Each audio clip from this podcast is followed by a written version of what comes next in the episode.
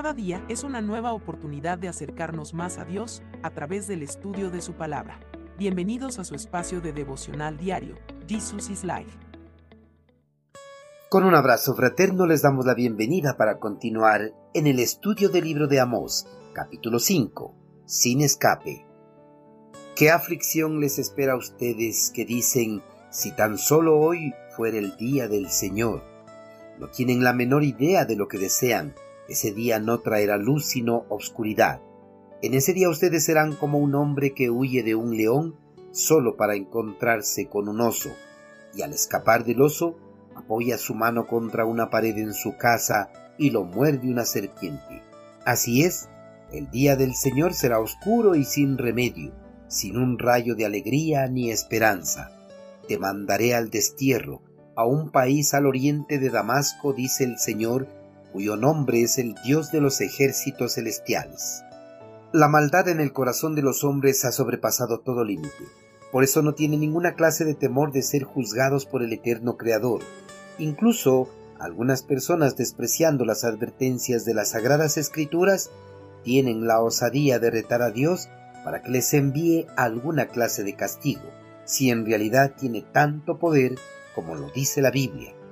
Estas personas necias lanzan estas clases de retos ignorando de que si Dios accede a sus peticiones, su ira no se calmará hasta consumirlos definitivamente, ya que al Señor de los ejércitos celestiales no le tiembla la mano para derramar su justa ira sobre los que osan poner en duda su poder y dominio sobre toda la creación.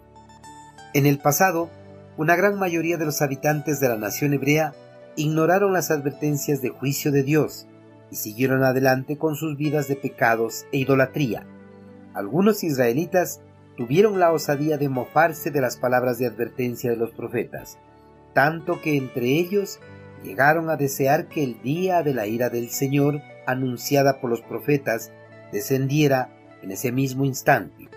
El pueblo enseguecido por el pecado pensaba que eran justos y fieles a Dios, y que por eso su ira no los consumiría, sino que consumiría la injusticia de los pueblos que rodeaban a su nación. El pensamiento del pueblo era erróneo, ya que ellos no eran para nada justos, y peor aún, fieles al Señor, ya que ellos habían quebrantado el pacto que habían establecido con Dios en el monte Sinaí. Y no solo eso, sino que también habían abandonado el culto solemne y la verdadera adoración a su Creador.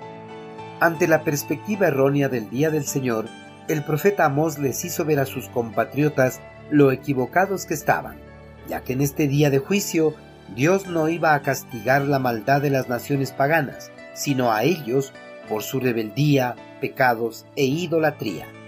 Este día de juicio no sería para juzgar a los enemigos de Israel, ni para derramar abundancia de bendiciones sobre la nación, sino para retribuir a Israel todo lo que se merecía por no haber escuchado las advertencias de los profetas y haber ignorado las múltiples señales destructivas que envió sobre la nación.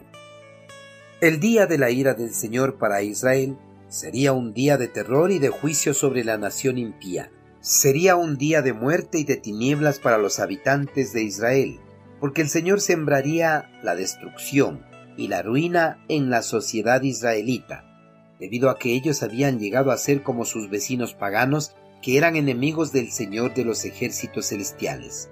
Además, sus solemnidades y ofrecimientos de culto se habían convertido en una abominación para el Señor, porque la impiedad caracterizaba sus vidas y no había espíritu de devoción en su adoración, sino solo un rito religioso mecánico.